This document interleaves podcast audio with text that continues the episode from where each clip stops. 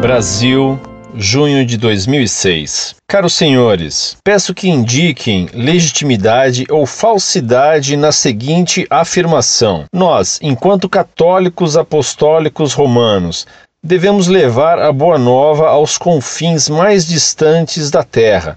Entretanto, em nosso lar, quando convivemos com familiares descrentes ou que agem de maneira errônea, por indução ou desconhecimento da fé católica, não seria justo, primeiramente, agirmos como profetas em nossa casa, salvando as almas daqueles que nos deram a vida e têm nosso sangue, antes de pregarmos a palavra mundo afora? Afinal, não temos uma dívida com nossos pais biológicos que nos deram a vida?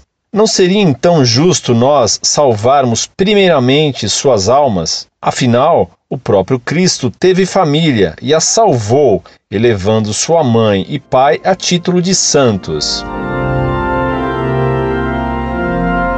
Muito prezado, salve Maria. Cristo mandou que amássemos o próximo, e ninguém é mais próximo de nós do que nossos pais, filhos e irmãos. Por isso, temos o dever de fazer apostolado com nossos parentes. Entretanto, nosso Senhor também disse que o inimigo do homem está em sua casa e que ninguém é profeta em sua terra. Quer dizer que nossos parentes, conhecendo bem nossos defeitos, tendem a não acreditar no que dizemos. Por isso, com nossos parentes, mais que argumentos, devemos dar bons exemplos. Devemos dar bons exemplos de virtude. Só os bons exemplos convertem nossos parentes. Estou lendo agora a biografia de Santo Afonso de Ligório.